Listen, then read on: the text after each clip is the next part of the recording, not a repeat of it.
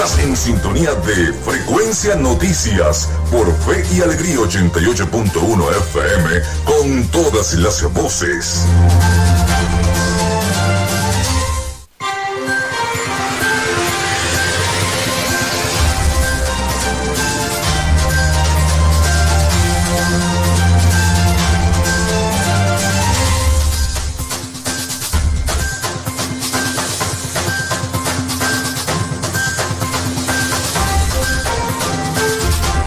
Son las 11 y 21 minutos de la mañana acá en Frecuencia Noticias a través de 88.1 FM. Bueno, y tenemos que anunciar que es confirmado, falleció Monseñor Gustavo Ocando Llamarte. Fuentes cercanas a la familia de Monseñor confirmaron su fallecimiento la mañana de este miércoles 9 de febrero. Hasta el momento se desconocen las causas, se presume haya sido por motivos de una infección pulmonar que arrastraba desde hace meses y por lo que fue hospitalizado durante varias semanas. Se espera entonces un comunicado de la Conferencia Episcopal Venezolana y detalles de la lamentable pérdida de eh, el padre Ocando, como era reconocido por la feligresía, un hombre que aparte de la fe dedicó su vida a los medios de comunicación y al servicio de las comunidades. Monseñor Gustavo Ocando Llamarte también fue creador del complejo cultural Niños Cantores del Zulia, y de la Universidad Católica Cecilio Acosta, así como del Teatro Escuela del Complejo Polideportivo de la organización La Paz, de la Iglesia San Tarcisio de la Ciudad de Dios, del Templo Bautismal Rafael Urdaneta, hoy Panteón Regional del Zulia, del Museo Arquidiocesano, del Museo Arquidiocesano Obispo Lazo, administrador del Planetario Simón Bolívar y presidente del proyecto Hospital Madre Raffles, construido en la circunvalación número 2 de Maracaibo. Fue moderador de los polémicos programas Primer eh, Plano en la Voz de la Fe 580M y de Ángulos, ese reconocido programa en Niños Cantores Televisión y Venezolana de Televisión Canal 8.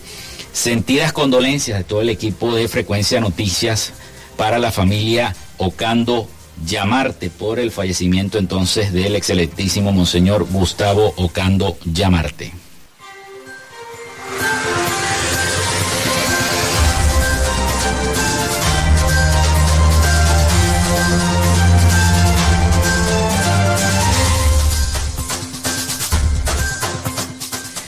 Bueno, y Venezuela sumó 1.008 nuevos casos de COVID-19 en las últimas 24 horas. Las autoridades del país detectaron estos nuevos casos de COVID-19 en las últimas 24 horas, todos por transmisión comunitaria, informó este miércoles el ministro de Comunicación del gobierno, eh, Freddy Iñáñez. A 696 días de la pandemia en Venezuela, informamos que durante las últimas 24 horas se registró 1.008 contagios, todos por transmisión comunitaria, escribió el ministro en su cuenta de Twitter. El estado con más casos fue el estado Miranda con 282, seguido de Aragua con 111, nuestro estado Zulia con 82 casos, Falcón con 71 con 70 Portuguesa, Yaracuy con 62, Lara con 52, el estado Sucre, con 36 casos, Anzuategui con 30, Trujillo, Monagas, Barina y Guárico con 21 casos de COVID-19.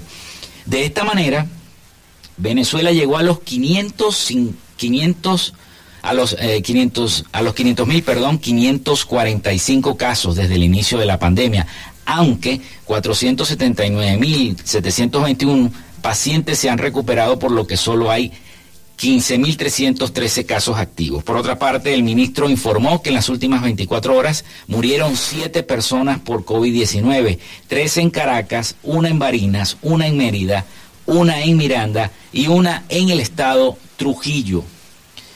Añadió que actualmente hay 8.252 pacientes asintomáticos y 278 en la unidad de cuidados intensivos. Y esto alerta a todo el mundo, sobre todo a, las, a la Organización Panamericana de la Salud, sobre la situación del COVID y el incremento que se ha detectado en nuestro país, en Venezuela. Y es que la OPS, la Organización Panamericana de la Salud, está en alerta del incremento de muertes de pacientes por con COVID-19 en nuestro país. La Organización Panamericana de la Salud alertó este miércoles de un incremento de muertes de pacientes por COVID. La Oficina Regional de la Organización Mundial de la Salud señaló que en Sudamérica se registró una desaceleración de las infecciones con reducciones a la mitad en la República Argentina y en el Perú, pero las muertes por COVID-19 siguen en alza, con aumentos desde el 9,4% en Bolivia hasta un 42% en Venezuela. Además, se observó un incremento de la hospitalización en la mayoría de los países del Cono Sur, con un aumento de 50% en Chile. Carissa Etienne, directora, directora de la Organización Panamericana de la Salud, destacó el impacto de la vacunación para reducir los casos de la enfermedad grave y la muerte por COVID-19. Se destaca una tendencia, eh, los países con mayor cobertura de vacunación están viendo menos admisiones y muertes en las unidades de cuidados intensivos, aseguró en rueda de prensa. Esto enfatiza la importancia de ampliar el acceso a las vacunas, incluidas la dosis de refuerzo, apuntó. Según cifras de la Organización Panamericana de la Salud, una de cada cuatro personas en América no ha recibido ni una sola dosis de la vacuna del COVID-19. Por eso es importante entonces colocarse la vacunación de refuerzo, aunque hay personas que no creen en la vacunación, pero más que todo están en otros países de nuestro hemisferio, del el continente sudamericano. Hacemos una nueva, una nueva pausa, son las 11 y 27 minutos de la mañana acá en Frecuencia Noticias, porque ya viene el avance nacional de, con toda la información de nuestro noticiero, así que hacemos una pausa y ya regresamos con más información acá en Frecuencia Noticias.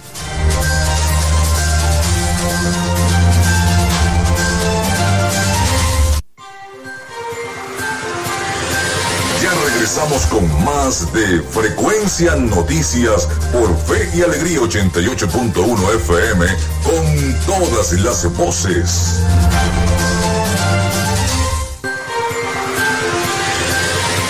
Estás en sintonía de Frecuencia Noticias por Fe y Alegría 88.1 FM con todas las voces.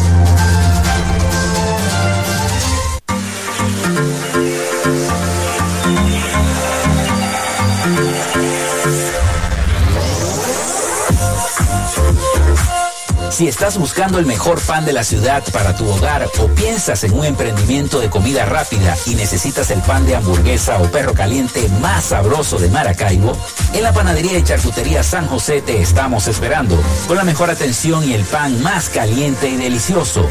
Tenemos para ti el pan francés, dulce, campesino, andino, el pan relleno de guayaba, las lambadas y las sabrosas quesadillas. También tenemos pastelería Estamos ubicados en el sector panamericano, avenida 83 con calle 69, finalizando la tercera etapa de la urbanización La Victoria.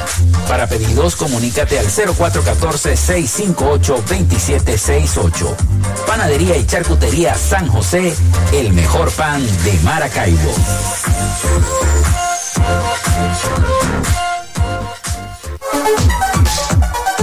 Vivimos momentos de cambio en la tecnología pero la radio sigue presente, llegando lejos como medio de comunicación masivo y de alta penetración en la sociedad y las masas. Es por ello que te invitamos a formar parte de ella publicitando tu producto, emprendimiento o negocio.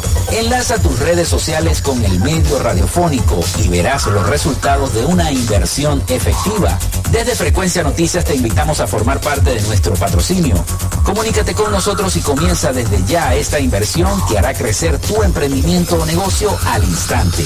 Escríbenos al correo frecuencia noticias gmail.com o comunícate por los teléfonos 0424 666 7752 o 0424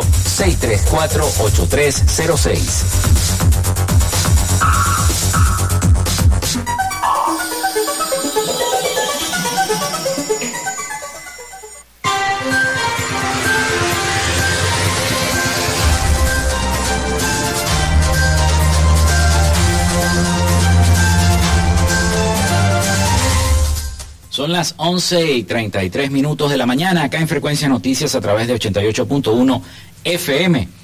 Bueno, les tenemos que un tercio de los homicidios en Venezuela corresponden supuestamente o presuntamente a ejecuciones policiales. En Venezuela uno de cada tres asesinatos es cometido presuntamente por eh, policías o militares, según un informe de monitor de fuerza letal, una ONG defensora de los derechos humanos conformada por cuatro centros de investigación en Latinoamérica.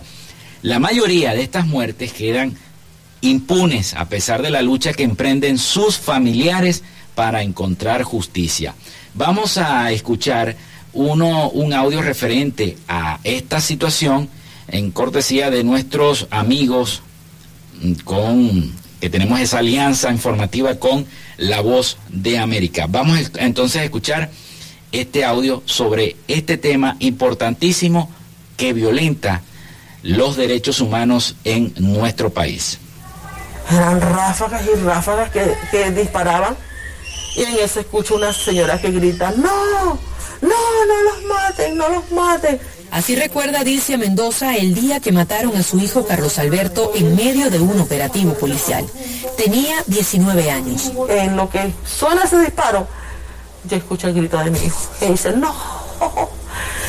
Y yo digo, Dios mío, es Carlito, es Carlito, no me... Y empiezo a pegarle grito al José, no me maten a mi hijo. Desde ese momento, hace 16 años y hasta hoy, Dilcia ha perdido la cuenta de cuántas veces ha visitado los órganos de justicia de Venezuela para exigir una investigación. Yo dejé el cadáver de mi hijo en un tibio y me dirigí a hacer las, las respectivas denuncias. Según las autoridades, su hijo murió en un enfrentamiento con la policía. Sin embargo, Dilcia tiene en su poder los informes forenses que le hacen dudar de esa versión. Mi hijo tenía, que yo le cuento, mi hijo tenía nueve agujeros en su cuerpo, nuevos impactos de bala. La cruzada de Ernesto Mijares para encontrar justicia por el asesinato de su hijo comenzó en noviembre de 2018, después de que una comisión de las Fuerzas de Acciones Especiales FAES entró al edificio donde vivía, buscando a jóvenes con antecedentes penales. Su hijo había sido procesado años atrás por robar en un restaurante. Lo último que yo pensaba era que mi hijo estuviera muerto. Diez horas después del operativo encontró el cadáver de su hijo en la morgue de un hospital. Ese mismo día, otros seis hombres fueron abatidos, todos señalados de haberse resistido a las autoridades. Yo tengo los, certificados de función de todos los difuntos. Cada difunto tiene un disparo único en el toro. ¿Qué policías son esos que en un enfrentamiento, todos los que se enfrentaron a ellos le dieron un solo disparo en el pecho? Se supone que si se están enfrentando policía y malandro, el malandro no se va a parar así en, en tu el medio para que le den el tiro como un tiro, pues fue un tiro de gracia. De acuerdo con el Centro de Investigación Monitor de Fuerza Letal, este tipo de procedimientos en los que los uniformados entran disparando a las barriadas en busca de presuntos delincuentes no ha resuelto el problema de la criminalidad en Venezuela, pero sí ha dejado cifras preocupantes. Por cada eh, agente público muerto víctima de homicidio en un enfrentamiento, hay más de 30 a 40 civiles muertos. El límite aceptable son 10 a 1. Más allá de 10 a 1 se considera que eh, hay un exceso de la fuerza letal. El Estado venezolano atribuye estas muertes a la acción de sus oficiales para combatir a las bandas armadas. Sin embargo, el fiscal general de Venezuela ha dicho en la televisión pública que está preocupado por la presunta participación de las FAES en una serie de delitos. Y vamos a ir con todo el peso de la ley, porque esto no puede ser. Pero son tantas las denuncias contra la actuación de las FAES que incluso la alta comisionada de la ONU para los Derechos Humanos, Michelle Bachelet, solicitó disolver este ente. Adriana Núñez Rabascal, Voz de América, Caracas, Venezuela.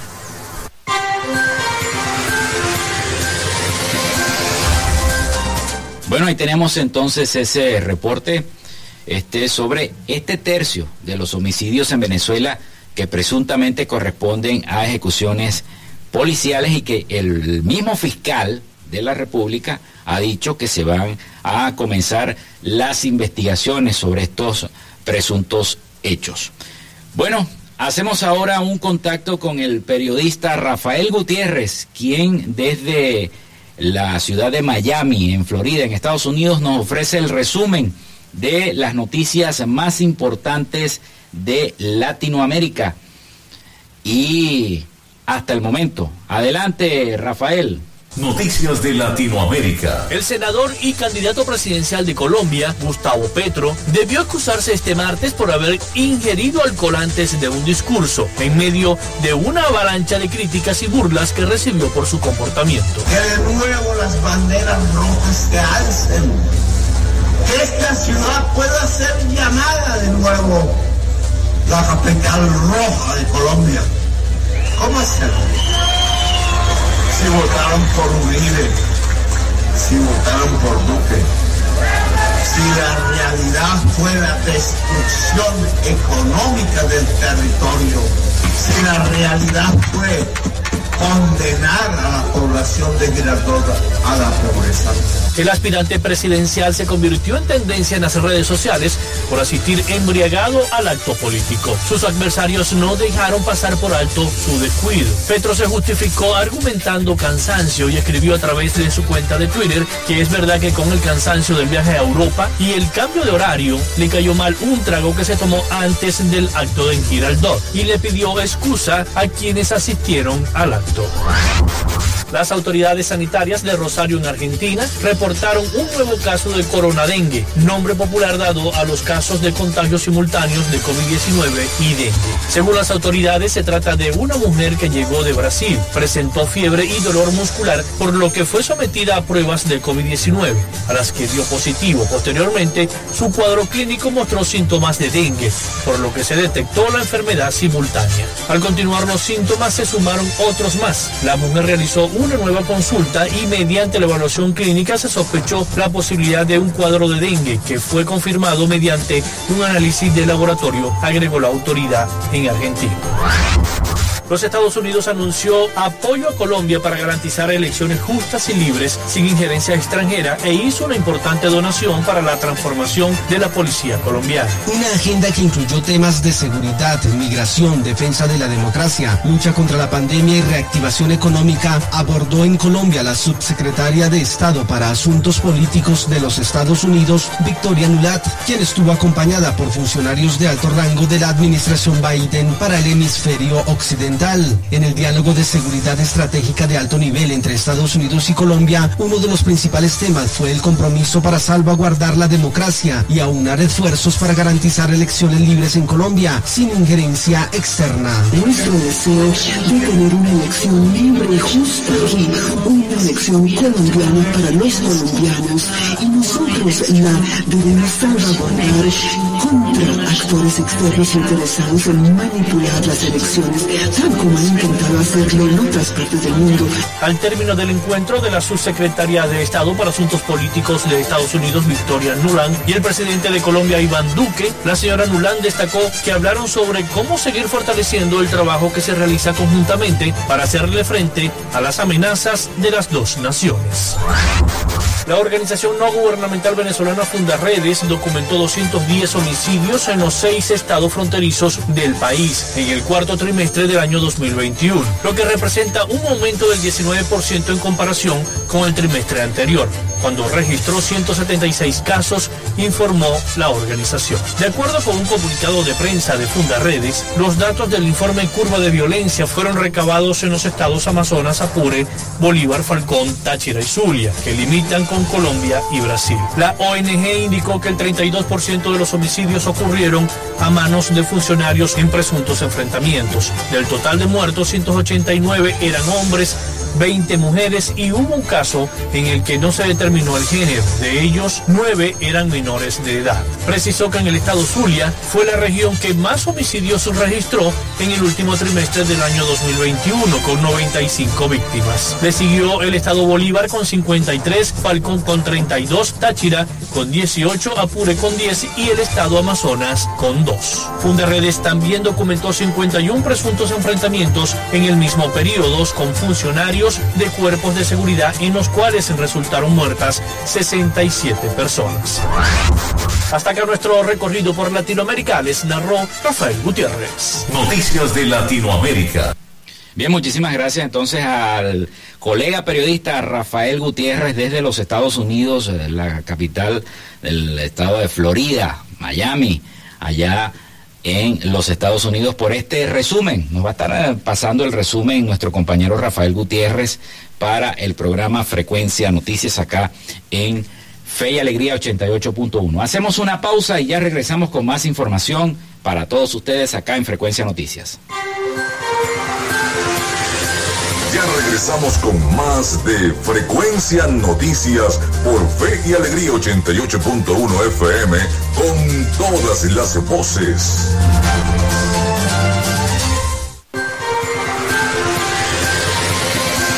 Escuchas Frecuencia Noticias por Fe y Alegría 88.1 FM con todas las voces.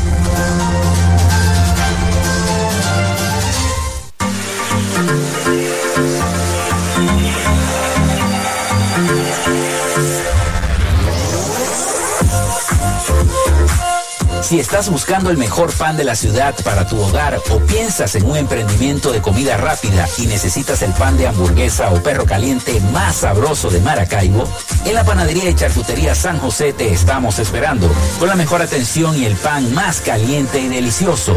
Tenemos para ti el pan francés, dulce, campesino, andino, el pan relleno de guayaba, las lambadas y las sabrosas quesadillas. También tenemos pastelería Estamos ubicados en el sector panamericano, avenida 83 con calle 69, finalizando la tercera etapa de la urbanización La Victoria. Para pedidos, comunícate al 0414-658-2768. Panadería y Charcutería San José, el mejor pan de Maracaibo.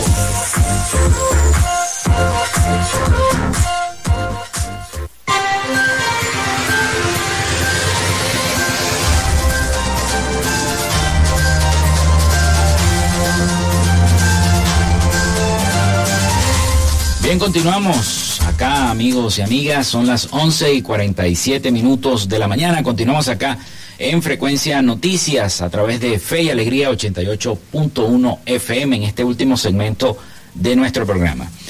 Bien, les tenemos la información de que Juan Francisco Espinosa, director de Migración Colombia, informó que apoyará con el Estatuto Temporal de Protección, el ETP, así se llama, a los venezolanos deportados por Estados Unidos. Hemos recibido en calidad de deportados de los Estados Unidos a dos hermanos venezolanos a quienes de acuerdo con la política fraterna del presidente Iván Duque, aseguró el ministro, estamos dispuestos a apoyar a través de los ETP, dijo por medio de su cuenta en las redes sociales, en Twitter.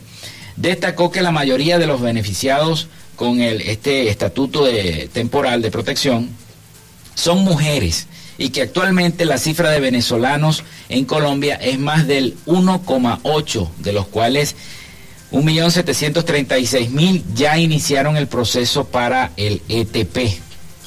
Así que bueno, una buena noticia para los hermanos que se encuentran, hermanos venezolanos que se encuentran migrantes allá en Colombia. Bueno, en más información tenemos que el presidente Nicolás Maduro ordena crear Servicio Nacional de Emprendimiento. El presidente Nicolás Maduro durante una jornada de trabajo referida al motor emprendimiento criticó la cantidad de pasos que debe cumplir un emprendedor para formalizarse. Tantos pasos son como fastidiosos, dijo el presidente a los medios. La Asamblea Nacional sancionó la primera ley de emprendimiento que creó varios mecanismos, entre ellos un fondo de financiamiento que debe ir soltando el dinero, aclaró el presidente Maduro. Hay que seguir perfeccionando los mecanismos para financiar y apoyar a todos aquellos que asumen un emprendimiento personal, familiar, social, comunal. Todos son válidos y bienvenidos, hay que apoyarlos, insistió a la ministra de Economía y vicepresidenta de la República, Delcy Rodríguez. Por su parte, el viceministro de Economía Productiva, Ricardo Sánchez, informó que más de 43 mil emprendedores se han registrado a través de de la plataforma Emprender Juntos. Bueno, y por acá les tenemos otra información que Sudeban flexibiliza requisitos para abrir cuentas de personas naturales.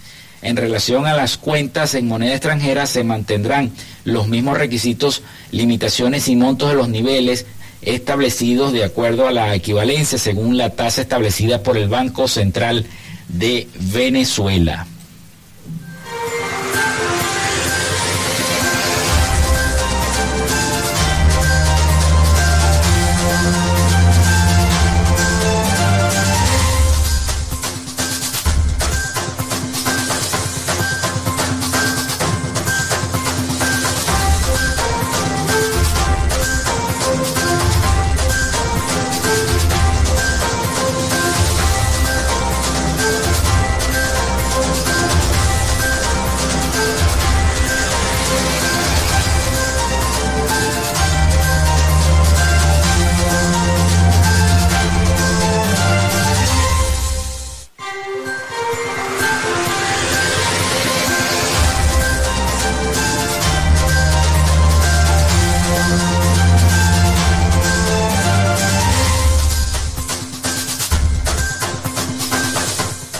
Seguimos con más información para todos ustedes acá en Frecuencia Noticias. Chicos, yo estoy, eh, para el que me está escuchando, estoy de verdad asombrado de ver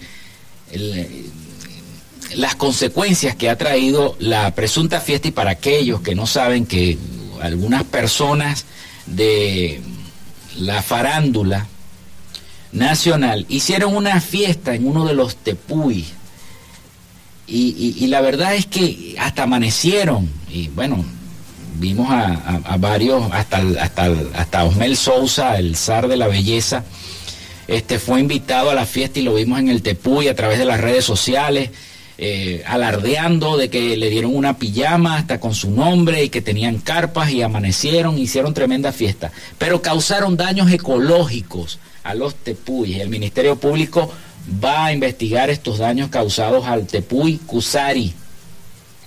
El fiscal Tarek William Saab indicó que a, cargo de las investigaciones estará la Fiscalía 87 Nacional en Defensa Ambiental. Y uno ve las fotografías y uno se indigna porque imagínense ustedes, los, los indígenas de esas zonas adoran como dioses a esos tepuyes porque dicen que fueron tocados por Dios. Y imagínense la situación tan grave que es eso, que es un parque nacional que se debe respetar y cuidar, más, más no se debe eh, generar este tipo de, de, de fiestas, ni, ni, de actos, ni de mucho menos este, para llamar la atención. Entonces, el fiscal anunció una investigación sobre los daños causados a este Tepuy Kusari luego de celebrarse allí una fiesta que ha generado un escándalo y una indignación en el país. Saab indicó que a cargo de estas averiguaciones estará la Fiscalía 87, una Fiscalía Nacional en Defensa Ambiental. El periodista Jaime Garbet del medio de Comunicación Primer Informe reveló que la actividad forma parte de los paquetes turísticos, imagínense ustedes, y sociales ofrecidos por el empresario Rafael Oliveros, presidente del grupo La Marea y director del campamento Canaima. O sea, se está enriqueciendo con haciendo este tipo de fiestas y de actividades que lo que hacen es dañar la ecología venezolana. Como una muestra del tipo de experiencias turísticas que ofrece la empresa, esta empresa, su empresa, Oliveros organizó una fiesta en la cima del Tepuy Cusari este pasado viernes 4 de febrero para celebrar sus 50 años y hasta invitó a, a Osmel Sosa y un poco de gente allí de la farándula. Oliveros invitó a este grupo selecto, incluidas conocidas socialites de la clase alta de Caracas, operadores financieros, profesionales del sector y familiares del el cumpleañero, quienes debían ir en traje formal tipo smoking y traje largo. Algunos invitados, y el que más causó polémica fue Osmel Sousa, mostraron abiertamente en las redes sociales sus experiencias en ese, en ese, en ese lugar. Unos compartieron cómo fue eh, limpiada una zona para establecer las carpas, o sea, tuvieron que romper toda la zona, eh, quitar todas las plantas que estaban allí alrededor para colocar las carpas y para pasar la noche, mientras que otros este, enviaban imágenes a través de sus redes sociales, del Instagram, y se pudo apreciar a los invitados con trajes de etiqueta y vestidos de gala. Titiana Pensini publicó un video en redes sociales que luego lo borró con imágenes del vuelo en el helicóptero y mostrando todos los detalles de lo que ella llamó Cusari 2022, mientras que la relacionista pública Aura Marina Hernández, dice la prensa, dejó testimonio en su cuenta de Instagram de cómo disfrutó la celebración. La periodista Ángela Aura reveló que, eh, por su parte, que en la celebración se brindó con champán. Imagínense ustedes, tras lo ocurrido, esas las cosas que se viven en nuestro país, ¿no? Fíjense la celebración y, por un lado, y por un lado una gran celebración y por el otro, bueno, lo que está ocurriendo en nuestro país, el desastre que hay. Pues, tras lo ocurrido, la organización SOS Orinoco, que es una organización ecologista, advirtió que el impacto de estas actividades son probablemente imposibles de remediar en una escala de tiempo humana. Ustedes no saben el daño que le hicieron al Tepuy. Sobre la cumbre del Cusari Tepuy crece una vegetación de herbazal única de estas montañas tubulares del estado guyanés, caracterizada eh, por especies de gran valor científico. Son muy susceptibles a, a los incendios, al pisoteo, a los desechos orgánicos y por eso toda actividad en principio debe estar prohibida, expresó SOS Orinoco sobre esta situación. Un sitio que es un patrimonio natural mundial, reconocido por la UNESCO. Es una creación de la naturaleza que se considera de las más extraordinarias y valiosas de todo el planeta y por lo tanto el país que lo posee, que somos nosotros, le debe garantizar a la humanidad todo lo que esa condición de grandiosidad se debe mantener inalterada para siempre. Y estos llegaron y montaron sus carpas y rompieron todo el sitio, cortaron las plantas e hicieron y montaron esa fiesta porque ellos quisieron, porque son de la sociedad élite. Bueno, esas son las cosas que se viven y que se ven en nuestro país. Ya el ministerio y la fiscalía está haciendo la investigación.